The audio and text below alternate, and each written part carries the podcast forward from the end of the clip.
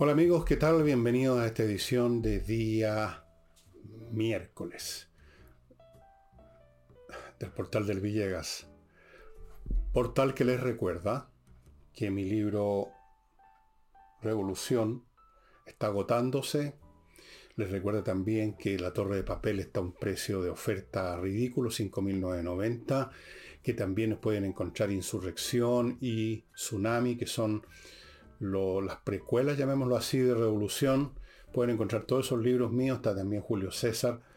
Y, pero todos se están agotando. La verdad es que nosotros podemos hacer reimpresiones muy pequeñitas y se van bastante rápido. Así que ya sabe, Revolución, Anatomía de un fracaso, está todavía disponible, pero ya no va a durar más de una semana, cuando mucho semana y media, si las cosas siguen saliendo como están. Tienen que entrar a elvillegas.cl slash tienda y ahí se encuentran estos libros. Les recuerdo a, a Ignacio. ¿Qué más les digo? Ahí están los datos para que ayuden a su papá, a su mamá, a su familia a, mantenerse con vida. Ignacio es una guagua, debe tener ya cerca de un año, si no lo cumplió, una guagua. Con atrofia muscular aguda, una atrofia muscular tipo 1 se llama también, muy complicada y una enfermedad que requiere un tratamiento que cuesta cientos de millones de pesos y por lo tanto, si esta criatura está viva, ha sido por las ayudas de distintos sitios, no solo este, que mm, han permitido que la familia siga cascando con este asunto, esperando que un día la guagua se recupere finalmente. Los vamos a tener informados, ustedes pueden informarse. Hay una dirección internet en el aviso debajito de los datos de la cuenta de, del papá, donde ustedes pueden entrar a ver novedades de cómo van las cosas. Tercero, este jueves hay, como de costumbre ya, flamenco en la Casa del Jamón y yo los invito a que vayan desde ya reservando mesas porque se están eh, reservando ya cada día, cada vez antes, porque hay cada vez más gente que va, se ha corrido la ola de lo fantástico que se pasa y por lo tanto, si usted quiere ir, quiere repetirse el plato, quizás ya ha ido, o quiere conocer este asunto que yo le he conversado tantas veces, bueno, vayan. Tenderini 171, al frente cruzando Agustina hay un estacionamiento subterráneo. O sea, usted sale del estacionamiento, cruza Agustina y ya está en la casa del jamón. ¿Qué más cómodo, qué más seguro que eso? Y también les cuento que mi amiga escultora Laila Avilio está en Holanda 100, en la galería que se encuentra donde tiene sus piezas en Holanda 100, está ofreciendo en una exhibición que hace este sábado de 11 de la mañana a 7 de la tarde, descuentos del 40%. Va a echar una mirada, incluso si no compran nada, se va a entretener porque las esculturas de Laila son muy bonitas, son muy interesantes, son hermosas, son de todos los tipos, ella trabaja, produce mucho y es un panorama distinto para día sábado darse una vuelta y una de esas va a comprar algunas de estas piezas a este precio para la risa. También hay descuento si usted entra por Instagram, pero es 30%, que ya es bastante de todas maneras. Y ya, pues, entremos en materia, amigos. Eh, yo ya no sé siquiera si mencionar los hechos policiales espantosos que estamos viviendo en Chile, que no habíamos visto nunca. Encontraron hace un par de días, no lo mencioné ayer, hace un par de días encontraron una persona, no sé si era hombre o mujer, decapitado en una comunidad cerca de Hualpén. A eso hemos llegado. Gracias señora por recordarle al mundo que somos un país acogedor. Muchas gracias. Bien, ayer en cadena de emisoras, el señor presidente de la República mostró lo que llamaron ahora, lo bautizaron, porque el palabreo es el único arte que maneja este gobierno, pacto fiscal. Ya no hablan más de impuestos así de buenas a primera porque saben que eso produce piel de gallina, sino que pacto fiscal para el desarrollo. Y el pacto fiscal, tal como lo presentó el presidente, cuenta de 20 medidas para reformar el Estado, no especificó la reforma, 38 medidas para impulsar la inversión, la productividad y el crecimiento, no sé cuáles serán, dos proyectos de ley tributaria, aquí está mostrando la cosa concreta, aquí está el meollo del asunto, dos proyectos de ley tributarios, uno sobre combate a la evasión, siempre estamos combatiendo algo, ¿ah? combate a la, a la sequía, combate a la delincuencia, ahora combate a la evasión, y otro para, con incentivos para la, formalización, para que los que tienen actividades irregulares se formalicen, y la reforma la tributación de la renta. Esta es la cuestión. Este es la papa. Lo demás es poesía, como ya veremos. Esperan recaudar 8 mil millones de dólares, que corresponde al 2,7% del Producto Interno Bruto, y casi la mitad de esos 8 mil millones irían a financiar el aumento de la pensión garantizada universal, que sería de 250 mil pesos por nuca mensuales, por supuesto. De un paraguaso.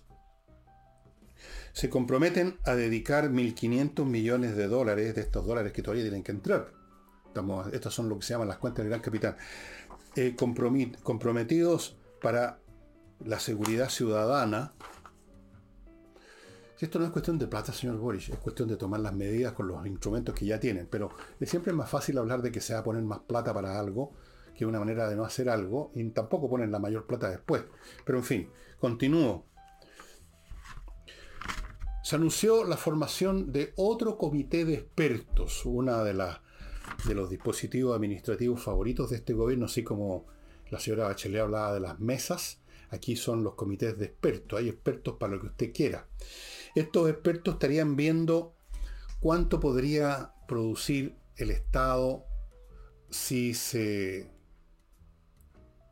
pone más eficaz, si se corta la grasa, si se hace más eficiente, poesía. Y entonces la diferencia que habría que, que habría que cubrir con impuestos estaría más clara. Así que tendríamos eso. Bueno, la cuestión central aquí, estimado amigo, es el proyecto de reforma tributaria. O sea, cuánto más plata el Estado le va a sacar a los chilenos como individuos y como empresa. Esa es la cuestión de fondo. Todo esto, que suena muy bien, ¿en qué se traduce? ¿En qué se cree usted que se pueden traducir si es que están especificadas en alguna parte? Las 20, supongamos que sí, a veces son 20 frases que dicen a veces lo mismo con otras palabras, pero 20 medidas de reforma al Estado. ¿Quién nos garantiza que esas medidas son verdadera reforma al Estado? Y que alguna vez se van a implementar si son en el papel siquiera verdadera reforma del Estado. 38 medidas para impulsar la inversión, productiva y crecimiento. Señor Boris, basta una medida o dos para impulsar la inversión y el crecimiento y es no seguir apretando el cogote de los impuestos. Es lo que hacen en todas partes del mundo esto no es idea mía, no es porque yo sea un defensor de los ricos, de los imperialistas, los capitalistas. No, lo están haciendo en todas partes del mundo. Cuando se quiere que llegue más inversión, o se mantienen como mínimo los impuestos, o, en algunos casos se disminuye, se crean incentivos impositivos tributarios. Esos son. Usted no necesita poner unas 38 medidas para darle una sensación por el peso numérico de que esto es algo contundente. 38. ¿Por qué no le puso 140? 153, 38 medidas. En términos generales, además, cuando uno desea obtener resultados de la acción de, una organización tan pesada y tan lerda como el Estado, en todo orden de cosas, uno tiene que simplificar las medidas, tiene que ser la medida. Eso se llama priorizar. Cosa de que a pesar de la lentitud, de la ineptitud, de la inoperancia del Estado, siendo una medida, hay alguna esperanza de que algo pueda salir de ahí. Pero 38 medidas para esto, 20 medidas para lo demás allá, eso es garantía de que no se hace absolutamente nada. Salvo este discurso para cubrir con una crema pastelera de vocablos el meollo del asunto que es apretarle el cogote con tributos a la gente. Punto. ¿Y para qué Bien, aquí los comunistas, los socialistas y todos los istas del mundo salen con la misma payasada de que es para financiar el gasto social. Sí, ya vemos ya cómo financian el gasto social, pues lo estamos viendo con las fundaciones. Ya vemos, aquí llaman financiar. Financiar a los compañeros, eso sí, por supuesto. Bueno, hay que ver, de todas maneras, siempre hay que dejar abierta una, un resquicio por si algo sale de todo esto, pero yo creo que no. Yo ya soy viejo y he visto muchas veces, no solo de este gobierno, no, en este gobierno, en muchos anteriores, una cosa parecida. Grandes planes que sirven para hacer un discurso largo, para hacer un discurso repleto de puntos, que da una sensación ilusoria de que estamos frente a un proyecto contundente, puesto que hay tantos puntos. Pero en en la misma medida, en proporción directa que se multiplican los puntos, disminuye la capacidad del Estado realmente para hacer nada. Porque este Estado, como todo Estado por lo demás, pero ahora últimamente mucho Chile, es incapaz de hacer cosas complicadas. Es incapaz es una maquinaria burocrática cuya primera finalidad es darle pega a, un grupo de la ciudadanía, especialmente a los compañeros que estén en el gobierno en ese momento. Entonces, eh, no se dejen impresionar por estos números. En todo caso, veamos en qué, en qué consisten estas medidas, además. Porque estoy seguro, y espero equivocarme, pero estoy seguro que es pura verbosidad, puro bla, bla, bla, como decir, vamos a incentivar la producción, incentivando la producción. Vamos a fomentar el crecimiento, fomentando el crecimiento, ¿me entienden? Palabrería, como si las palabras por sí solas, por un acto de magia, produjeran resultados. Pero un poco esa es la mentalidad mágico-primitiva del pensamiento de izquierda. Las palabras crean la realidad. Así que basta decir que hay 20 medidas para reformar el Estado y 38 para impulsar la inversión y estamos al otro lado. Bueno, vamos a ver, vamos a ver, vamos a ver. Eh, voy a pasar a otro punto, pero después voy a volver a esto, eh, examinando las reacciones que tuvo esta presentación presidencial. Pero antes de todo eso, ustedes me permitirán que haga uso de unos par de minutos para contarles de productos y servicios de total utilidad para usted, como por ejemplo este, un nuevo plan o proyecto, iniciativa de entreninglés.com que se llama 24 más 2 este mes 24 clases de inglés dadas por profesores online, etc. Más dos clases de conversación. Todo eso por 399 lucas. Pongámosle 400 y haga la división y una vez más se va a dar cuenta que es bien poca plata para un curso que le garantiza que usted va a aprender inglés de una vez por todas. De una vez por todas.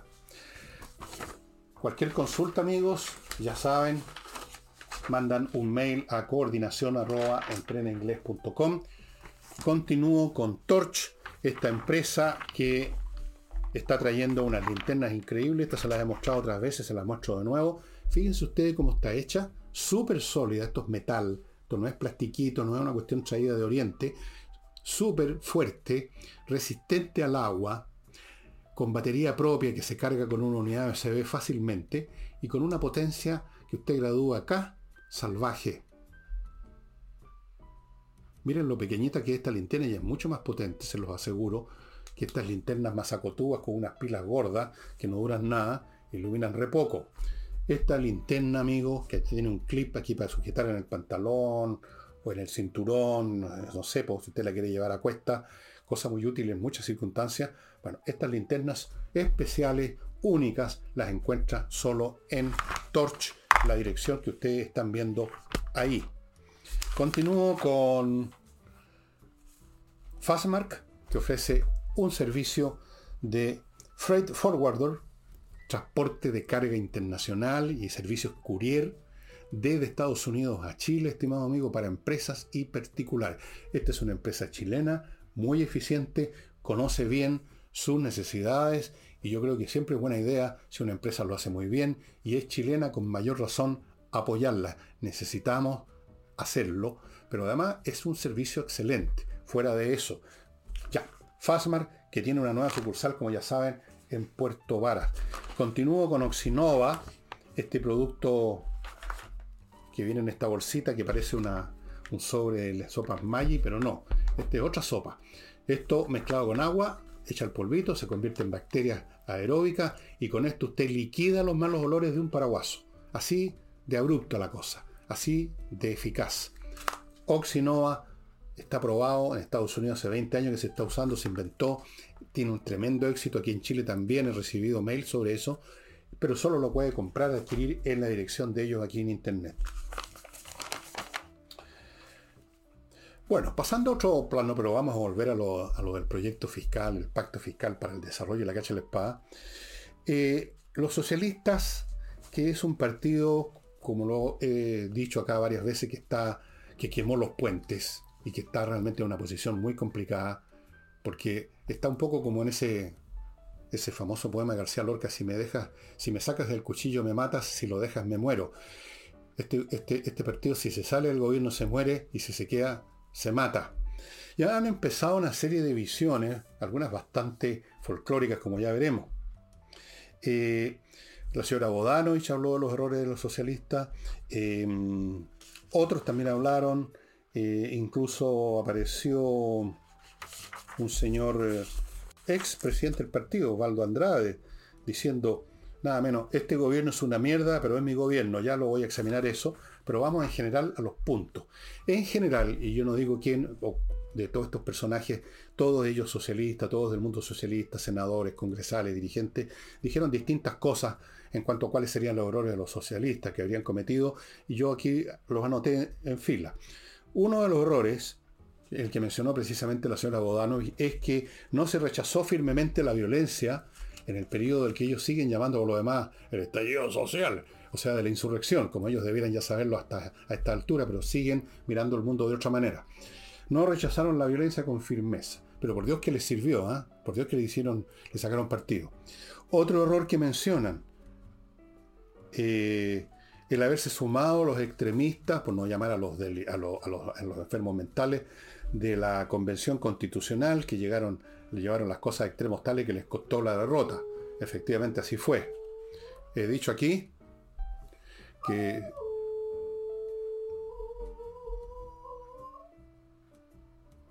he dicho aquí si que si hubieran sido inteligentes habrían ganado. Pero no son inteligentes, nunca lo son. Después, otro error que mencionan, callarse cuando el gobierno indultó a delincuentes. Esto lo dijo Fidel Espinosa, por supuesto. Fidel Espinosa es uno de los tipos que realmente tiene más cojones en ese partido, que no, no anda escondiéndose detrás de las peguitas, digamos, o de las oportunidades. Callarse cuando el gobierno indultó a los delincuentes. Otro punto que se mencionó, alguno de ellos, no defender la obra de la concertación, de la cual son hijos incluso todos estos cabritos, medios lesos, que forman parte del gobierno. Toda esta, esta, patota de mujeres y hombres al borde de la histeria, algunos profundamente ignorantes y bastante ordinarios muchas veces. Eh, ¿Qué pasó con el Partido Socialista? Yo en primer lugar diría que estos no son errores. Error es aquello que ocurre cuando uno, tratando de hacer algo, se equivoca, tratando de hacer algo de acuerdo a la manera como debe hacerse, o que uno cree que debe hacerse, que uno percibe que debe hacerse, pero se equivocó. Ese es un error. El error supone que siquiera de manera subliminal está es consciente o está presente cuál es el camino correcto. Una frase que le gusta mucho los caminos, la vía correcta. Bueno, ese es un error. Yo quiero hacer una suma, sé cómo hay que sumar, pero me puedo equivocar en el resultado. Lo de los socialistas no es un error. Estos no son errores. Hablar de errores es minimizar la culpa. El Partido Socialista está en estado de culpa, no en estado de error. Fue un colapso moral e intelectual del socialismo democrático, total y completo, derivado cosa que le ocurrió a otras sensibilidades políticas, del oportunismo y del miedo. ¿Miedo a qué? Bueno, miedo a fantasmas. Si vence la derecha, vence los nazis al otro día José Antonio Cas va a invadir Polonia. Un, un, miedo de una estupidez.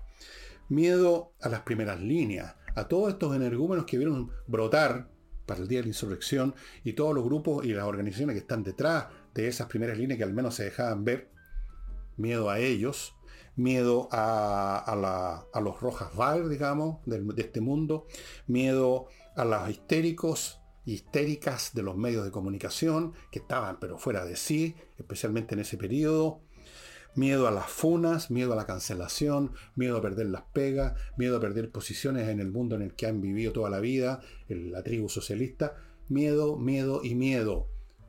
Y siguen con miedo y hay algunos de ellos que ni siquiera tienen la valentía o, la impaciencia finalmente de decir como Fidel Espinoso, como Osvaldo Andrade, este gobierno es una mierda, pero es mi gobierno. Esto es un fracaso corporativo del Partido Socialista del alma el Partido Socialista, no un error. Con eso minimizan, pretenden minimizar. Además, los errores que mencionan son en sí mismos bastante serios, ¿no? No rechazar la violencia que ha costado no sé cuántos muertos ya en el sur. No rechazar la, conducta de grupos que están fragmentando este país que lo están acercando, si se dan ciertas circunstancias o no se impiden, al conflicto o guerra civil, digámoslo de Frentón. No enfrentar eso es mucho más que un error. Es muy grave, es un pecado mortal. Es un pecado mortal. Quedarse callado cuando se ve lo que se está haciendo es un pecado mortal. El pecado mortal de los cobardes. Es como el pecado de San Pedro que negó a Cristo tres veces. Estos han negado la verdad y la realidad no tres veces, sino que tres mil veces. El Partido Socialista, lo voy a repetir, se puso, quemó los puentes y quedó en una situación imposible. Si, si lo deja, si sigue en el gobierno se muere, si se salen del gobierno lo matan. O se matan. Porque no tienen ya ninguna opción que ofrecerle al público, ya las opciones distintas este gobierno las está ofreciendo los republicanos y parcialmente, parcialmente, repito, la oposición tradicional, la derecha tradicional. No hay nada otra no hay otra cosa. No tomaron la decisión, no podían. Yo lo entiendo. Se formaron todos ellos en ese mundo desde cabros chicos y no van a salir jamás de él. Está en la piel, está en la química de ellos. Están jodidos. Y les va a pasar lo que le pasó al PPD y lo que le pasó a la democracia cristiana lo que le pasó muchos años atrás al Partido Radical, van a la desaparición. Se va a demorar más porque es un cuerpo más grande, con una historia más pesada, los socialistas tienen una tradición, es un barco grande, pero los barcos grandes se hunden igual que los botes pesqueros. Em, vamos ahora, ya que estamos en esto, al señor Andrade, y su expresión, este es un gobierno de mierda, pero es mi gobierno, lo cual le ha significado toda clase de crítica, desde luego este genio deslumbrante que la señora Toa saltó a decir que eh, se mostró sorprendida. Se mostró muy sorprendida la señora Toa. Bueno, señor eh, Andrade, permítame decirle a usted y a los demás que piensan como usted que, que este es un gobierno de mierda, pero es mi gobierno de mierda. Primero lugar, es una frase copiada ni siquiera de la época de Lupe, como creen algunos, sino que viene de la época de Nixon en Estados Unidos, cuando le hablaron de los cara de raja, que era un dictador latinoamericano, y dijo, es un no, la frase fue más contundente, dijo, ese tipo es un hijo de puta, pero es nuestro hijo de puta. Bueno, aquí fueron un poquito más suaves, ¿no? Pero tal vez sea el gobierno suyo, señor Andrade, y de la TOA y de todos los demás, pero no es el gobierno del país, fíjese, ese es el problema que no es el gobierno del país, no es, el no es un gobierno para el país, no es un gobierno con el país, no es un gobierno por el país. Es un gobierno por y para la revolución, por y para las ideas miserables, obsoletas, ridículas de la izquierda, y especialmente esta última generación que no tienen el tino mayor, que en general tienen los socialistas que saben más, que tienen más experiencia, son gente mayor, conocen mejor la, la pomada. Este es un gobierno que no es del país. Ese es el problema. Ese es el problema. Este es el gobierno a lo mejor del globalismo. Este es el gobierno de los comunistas. Este es el gobierno de los progresistas, entre comillas. Este es el gobierno de los mensos, de los cabritos lesos, de los histéricos y las histéricas de las distintas sensibilidades. Pero no es el gobierno del país, señor. Además, eh,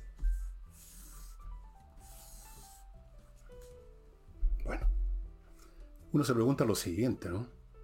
Porque siguen apoyando al gobierno, por eso lo voy a seguir apoyando, nosotros lo apoyamos, no es, mi, es un gobierno mierda, pero es mi gobierno. ¿Por qué no apoyan al país?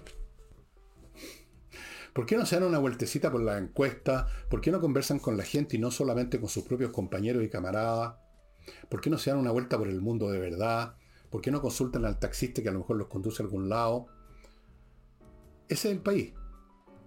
Ese es el país. ¿Por qué no apoyan al país? ¿Por qué no apoyan a la gente, por ejemplo, que vive bajo una espada de Damocles en la Araucanía? ¿Por qué no apoyan a los camioneros que los asaltan en, todas las carreteras, especialmente en el norte? ¿Por qué no apoyan a la gente del norte, a todos los habitantes del norte? ¿Por qué no apoyan a la gente que se ha quedado sin pega? o que no puede encontrar pega. ¿Por qué no apoyan a esa gente? No. Se apoyan entre sí nomás. Apoyan al gobierno. O sea, apoyan a esta horda que ocupó la moneda. ¿Y por qué lo apoyan? Por lo mismo, vuelvo a repetir, porque no tienen opción. Así que no debieran decir, este es un gobierno de mierda, pero es, pero es, un pero es mi gobierno, sino que debieran decir, este es un gobierno de mierda, pero es el gobierno que me da pituto, es el gobierno que me da plata, es el gobierno que me permite una presencia política, es el gobierno que me permite existir. Ese es el gobierno del señor Andrade. Bueno. Eh,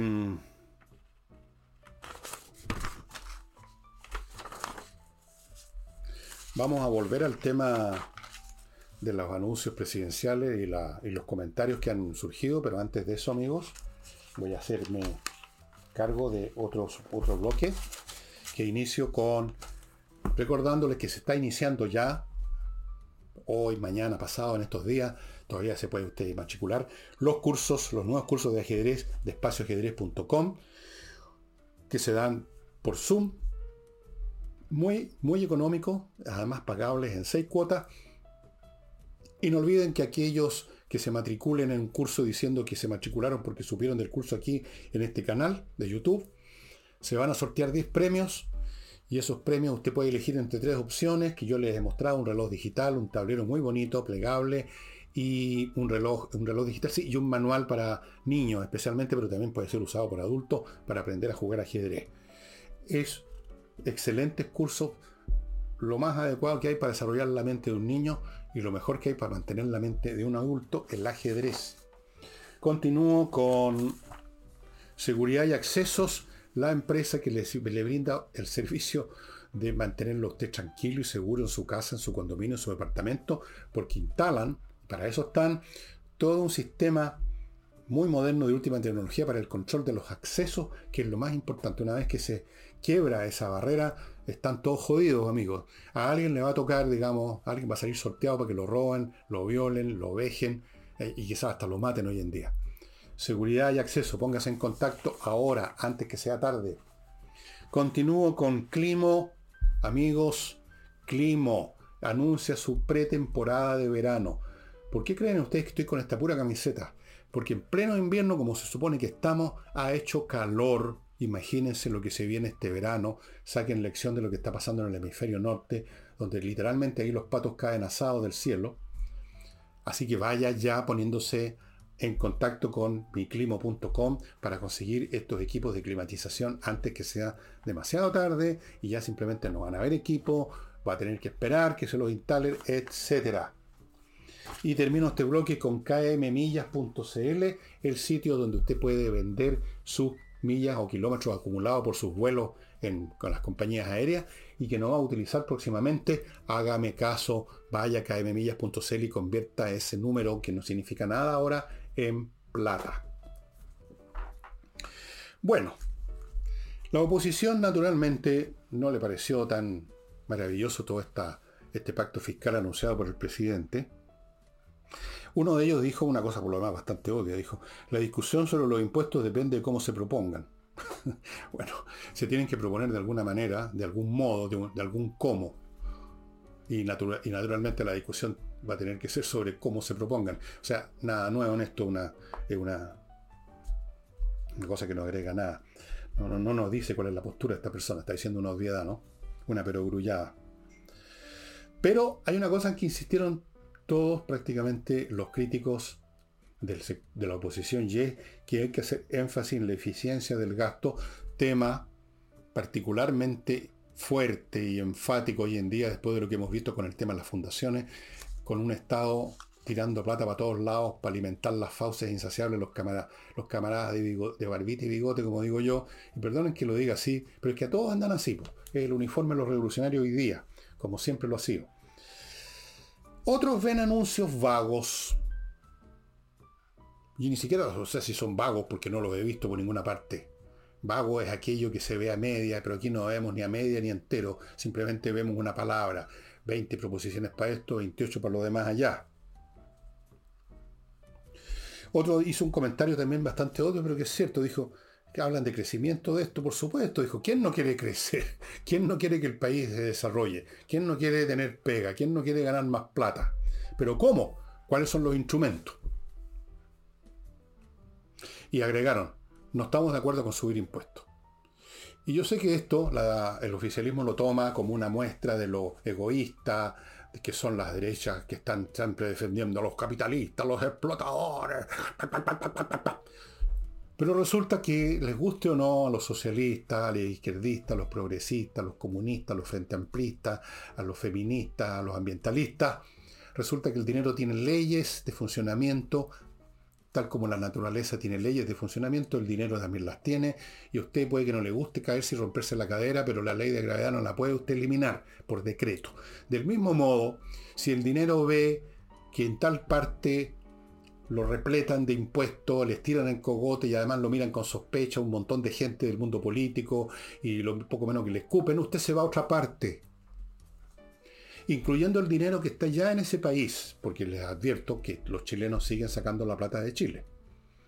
Y no es porque sean antipatriotas, eh, qué sé yo, partidarios del imperialismo, reaccionarios, fascistas, no Está el más izquierdista, que nos han dejado de ganar bastante plata metiendo las manos hasta el fondo en los cajones del Estado. Eh, cuando llega el momento de ver qué hacer con la plata, estoy seguro que tienen bastante cuidado de no tirarla a cualquier lado. Estoy seguro que no la tiran por la ventana. Estoy seguro que ven de qué manera la pueden cuidar. Del mismo modo que cuando viajan no van a los países socialistas, van a los países capitalistas. Del mismo modo que cuando se educan, entre comillas, van a sacar esos posgrados en macetería o en regados jardines, no van a, Corea del Norte o a Rusia o a China, sino que van a Estados Unidos, a Francia o a Inglaterra. ¿No es cierto? Bueno, todos cuidan. Cuando llega el momento, los que ponen, hacen las cosas que son más eficientes. Y es por eso que la plata no entra en un país donde se habla solamente de impuestos y solo como versos tirados al azar, así como los 20 poemas de amor de Neruda, se habla de promover con veintitantas medidas la inversión sin decirse ni una palabra cómo. Bueno, a propósito de instrumentos, repito, quieren un instrumento simple, funcional y eficaz y basta con uno. Olvídense de la reforma tributaria basada en aumentar los impuestos, porque siempre las reformas son para aumentar los impuestos, ¿no? A las empresas. Porque de repente pueden bajar los impuestos a algunos particulares, a algunos individuos, cosa que es muy difícil por lo demás. Hay algunos que están proponiendo, me parece que los republicanos, de que la gente que no pague contribuciones por la vivienda donde realmente viven todo el año.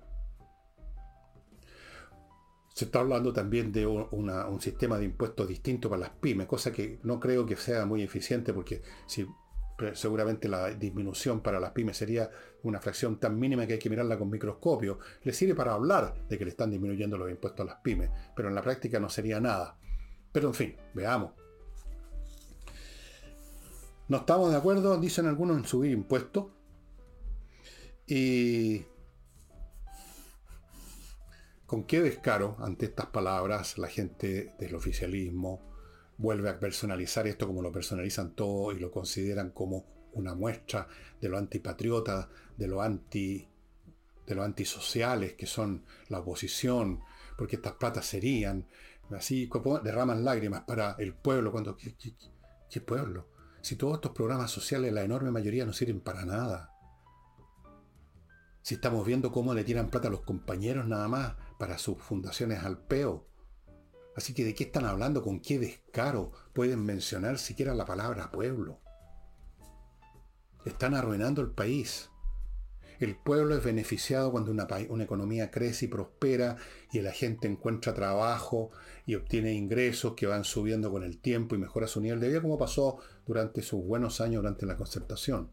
Hay que reconocer eso. Eso es preocuparse por el pueblo. Y no hablar del pueblo mientras se le roba al pueblo derivando la plata a los camaradas de barbita y bigote, en fundaciones miserables que no tienen otro objeto, si es que tienen alguno, de ir a catequizar a los tontones, que sobran.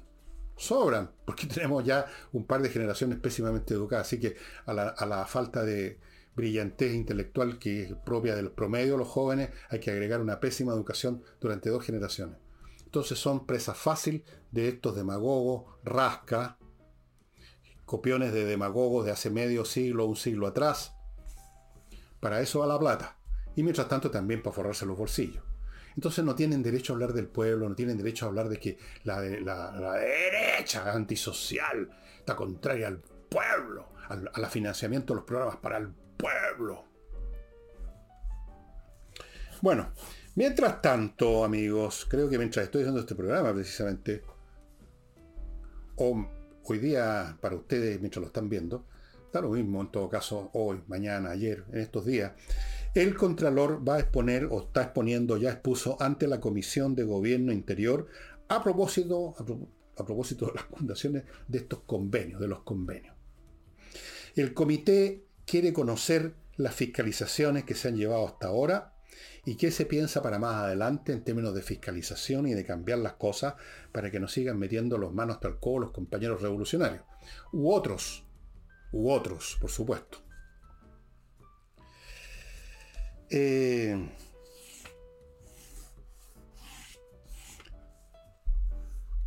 vamos a ver, vamos a ver qué sale de todo esto. Yo no tengo mucha confianza en ningún aparato del Estado para curar los problemas del Estado. No creo que haya mucha eficiencia porque ha ido ocurriendo lo que he mencionado acá varias veces, incluso más de reiteradas veces, de que se está produciendo un fenómeno de nomenclaturarización del Estado. Se está convirtiendo en una gran familia donde los organismos del Estado ya no tienen autonomía más o menos relativas para cumplir ciertas funciones, sino que operan como parte de una gran familia política que tiene un plan revolucionario por el momento. El día de mañana el plan va a ser simplemente forrarse los bolsillos. Un poco la degeneración moral que ha pasado con todas las élites revolucionarias en la historia mundial. Y entonces yo no confío en que un órgano del Estado esté en condiciones de cautelar, de vigilar, de fiscalizar a otro órgano del Estado. ¿Qué quieren que les diga? Yo creo que estas cosas que se dicen hoy en estos momentos, estas iniciativas que se anuncian, estos planes que se, que se ventilan, son simplemente artefactos mediáticos para mantenerse a flote, para achicar el agua que ya entró para engañar a la gente finalmente, con la idea de que este gobierno y el Estado toman acción, no hacemos defensa corporativa. Yo no creo nada de toda esta gente. Y creo incluso que aquellos, que puede ser el Contralor, que dentro de los órganos del Estado mantienen cierta independencia moral e intelectual del gobierno y creen en sus funciones y en sus deberes ciudadanos, pienso que muchos de ellos están acogotados, extorsionados, arrinconados, chantajeados y atemorizados y no van mucho más allá de las palabras.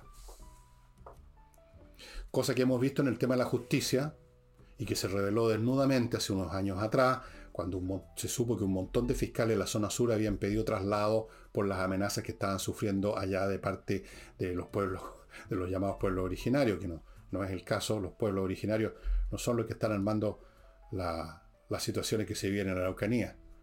No. Los pueblos originarios son tan chilenos como usted y como yo y no se sienten parte de ningún movimiento de reivindicación nacionalista. Son otras personas las que están ahí, incluso extranjeros, bastantes. Eso se sabe en los departamentos de inteligencia de algunas instituciones y los tienen rochaditos a todos. Dicho sea de paso, les cuento para callado para que se anden con cuidado. Porque algún día estas cosas se van a tener que pasar la factura. Bueno. En fin, no digo más de eso mejor. Eh, evidentemente que la fiscalización, si llega a llevarse a cabo con el tema de las fundaciones y corporaciones, se tiene que extender a otros órganos. Creo que se mencionó el tema de los municipios en esta reunión, o se va a mencionar.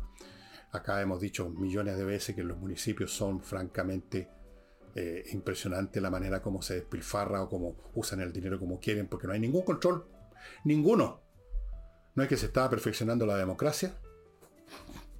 Se estaba perfeccionando la democracia los frescos. Bien, vamos a ver en qué queda este. Esta, qué sale de todo esto. Yo creo que nada. Ojalá me equivoque. Pero primero he visto esto antes.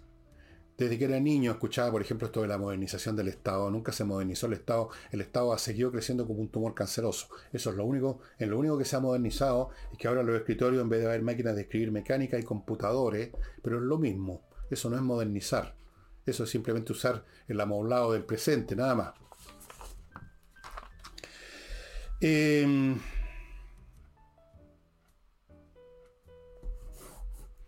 permítame ir a otro bloque, amigos.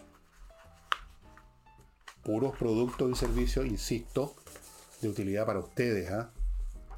Por ejemplo, ¿quién no necesita en algún momento llevar flores a una ceremonia cualquiera? Un bonito arreglo floral. Bueno, Villa Flores es la super florería de Chile. Tanto es así que tienen a su disposición para que usted coja 400, 400 arreglos florales distintos. Son profesionales, pero realmente profesionales en esto. Lo atienden, si usted tiene cualquier consulta, son súper amables y le van a dar un 15% de descuento si menciona a F. Villegas, que es este personaje que está frente a usted en este momento. Continúo con Lomas de Millaray, este proyecto inmobiliario ubicado en la región de los lagos, cerca de la comuna de Los Muermos, donde ya se está desarrollando un proyecto llamado FinTech, que es finanza y tecnología, que va a generar un polo de desarrollo económico y profesional ahí, cerca de las lomas de Milleray, y por lo tanto usted tiene la oportunidad no solo de cambiar de ambiente completamente, irse a un lugar maravilloso, sino que va a tener al lado, muy cerca, oportunidades laborales y profesionales. O sea, va a cambiar o puede cambiar su vida en todos los sentidos. Eh, estas parcelas se entregan el próximo año, todas tienen ya agua, electricidad soterrada, caminos interiores amplios, fibra óptica para el internet y todo eso. Precios desde 900 UF, precio contado. Entre a Lomas de Millaray tienen un video para que usted vea lo lindo que es el lugar. Y a propósito del sur, hay un interesantísimo negocio o una actividad que se llama Tienda Ancestral, que usted ubica en el sitio tiendaancestral.cl, que está en Frutillar y producen maravillosos objetos con fibras naturales como manila, junquillo, maderas nativas recicladas. Estamos hablando de lámparas, canastos y otros productos que usted puede ver en el sitio de ellos. Son muy, muy bonitos. Despachan a todo Chile. Están en esto hace más de 30 años sus talleres y están diseñando desde hace cinco eh, objetos con decoración contemporánea, pero siempre con técnicas tradicionales a base de estas fibras naturales, amigos. Despachan a todo Chile. Así que si usted entra al sitio y le gusta algo y lo compra, le va a llegar a su casa. Tienda ancestral. Un último punto, amigos. Eh, se está, otro de los temas que se está por discutir o discutiendo ya en el Congreso es el de algún tipo de disposiciones legales que impidan la usurpación, usurpación de terrenos que se ha convertido ya en una actividad delictual industrial con bandas organizadas que se apropian de terrenos completos. Cuando va a llegar el momento en que se apropien de casas, de edificios, no sé. Y Cruz Coque, que es un congresal, le dice al gobierno que se decida, ¿no? Que no ponga tanta uno no sabe por qué ponen tantas objeciones. siempre están como preocupados de defender a los delincuentes. Que se decida, dijo que entre defender a los propietarios, que es gente decente, que pague impuestos, o defender a los delincuentes, pues. Que no, que cuidado, que esto podría, pues que el señor apareció, señor Spin Doctor Cordero, que esto podría llevar a la autotutela, o sea, porque las personas en la proposición que se hace tendrían derecho a defender su propiedad y esto supone defenderse a balazos si es necesario, y yo estoy completamente de acuerdo con eso, ya llegó el momento en que enfrentemos de una vez por todos estos carajos delincuentes, y si no lo hace la policía, no lo hace el Estado, tiene que hacerlo uno, no queda remedio. No, no les gustan esas cosas al gobierno, son muy duras y los compañeros, de, al fin y al cabo, los, delincuentes son los compañeros delincuentes, son los, son algo así como agentes sociales de cambio con una pequeña distorsión que quizás si los llevamos a una fundación que les haga sí, ya pues pórtese bien, pórtese bien, pues no más. Bueno, vamos a ver, vamos a ver qué sale de esto, estimados amigos.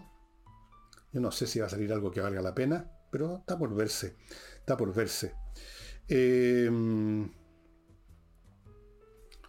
y con eso, amigos, termino las noticias, pero les quiero hablar de un libro súper interesante que usted, a muchos de ustedes les va a parecer como que no, tiene, no viene a cuento, que ustedes no tienen nada que ver con este tema, que les importa un cuesco, que qué, se le, qué le pasa al señor Villegas que nos muestra libros como este. No se equivoquen, pues no se equivoquen.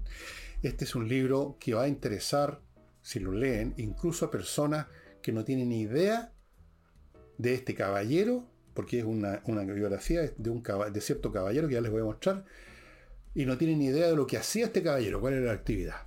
Pero es tan interesante el contexto en que se movió este caballero, es tan ilustrativo de todo un periodo cultural de Europa y Estados Unidos en el siglo XIX. Es historia cultural de excelencia y es entretenido porque estamos hablando de una persona muy especial. Pero antes de mostrarles el libro, los voy a dejar en pequeño suspenso. Les cuento un par de cosas. Learning Group, recuerden, estos emprendedores exitosos que están dando cursos para que usted sea un emprendedor exitoso.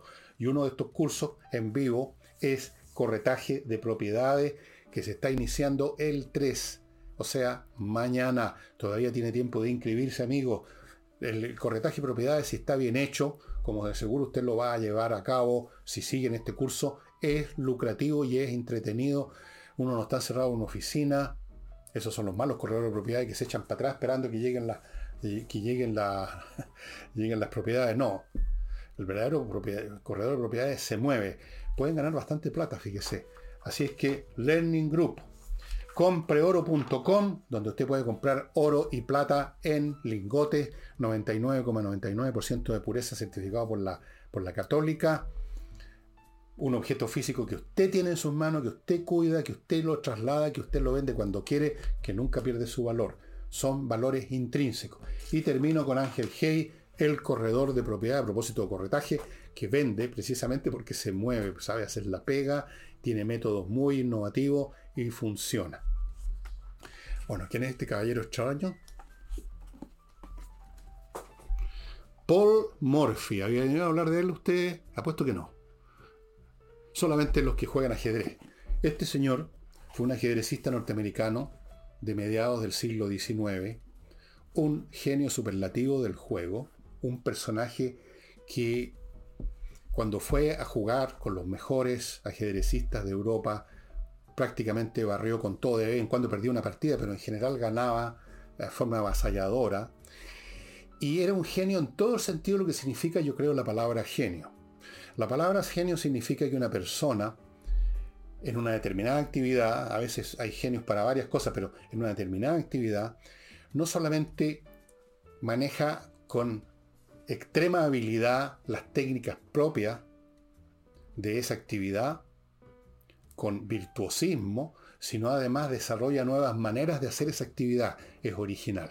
Y eso es exactamente lo que era Paul Morphy. Él llegó con una concepción del juego del ajedrez, de cómo debía jugarse, cómo debía plantearse, que simplemente le puso, le puso otro plano al ajedrez.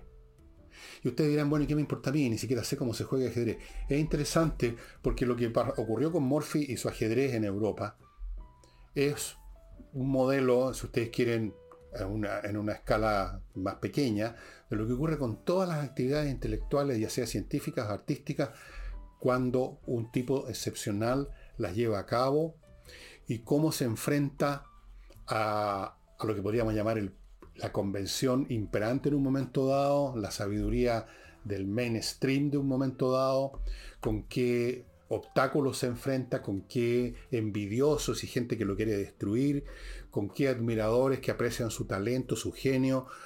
Y todo eso lo ven claramente con una persona como Morphy, este joven Aquí ven una fotografía de él, porque esta es una fotografía de él. Acá hay otra fotografía de él. Que barrió con todos, prácticamente, con los mejores jugadores.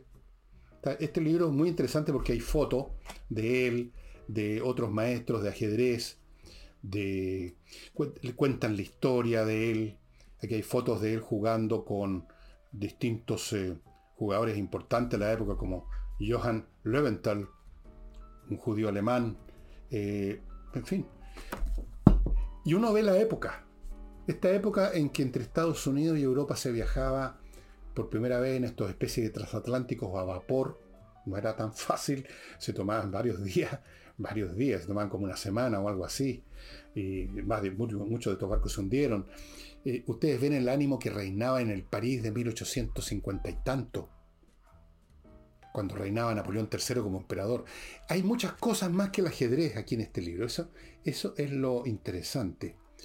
Eh, Morphy tuvo al final, bueno, al hombre ya, como pasa muchas veces con estos personajes tan extremadamente bien dotados, eh, terminó por fundírsele algún par de cables adentro del cerebro y terminó bastante, bastante mal del mate. Y en un momento dado, curiosamente, y quizás no tan curiosamente, abandonó el ajedrez, ya no le interesó más. Como quien dice, ya le gané a todo, ya domino esta cuestión, ya para qué sigo, digamos, ganando y jugando y ganando, me cabríe. Es un poco eso. Me cabríe. Muy interesante, amigo, y el libro está disponible en Amazon. Yo sé que muchos de ustedes no les va a interesar a pesar de todo lo que les diga, pero al menos los que son jugadores de ajedrez, que les gusta el ajedrez, eh, van, a, van a entretenerse mucho con este libro dedicado al gran Paul Morphy.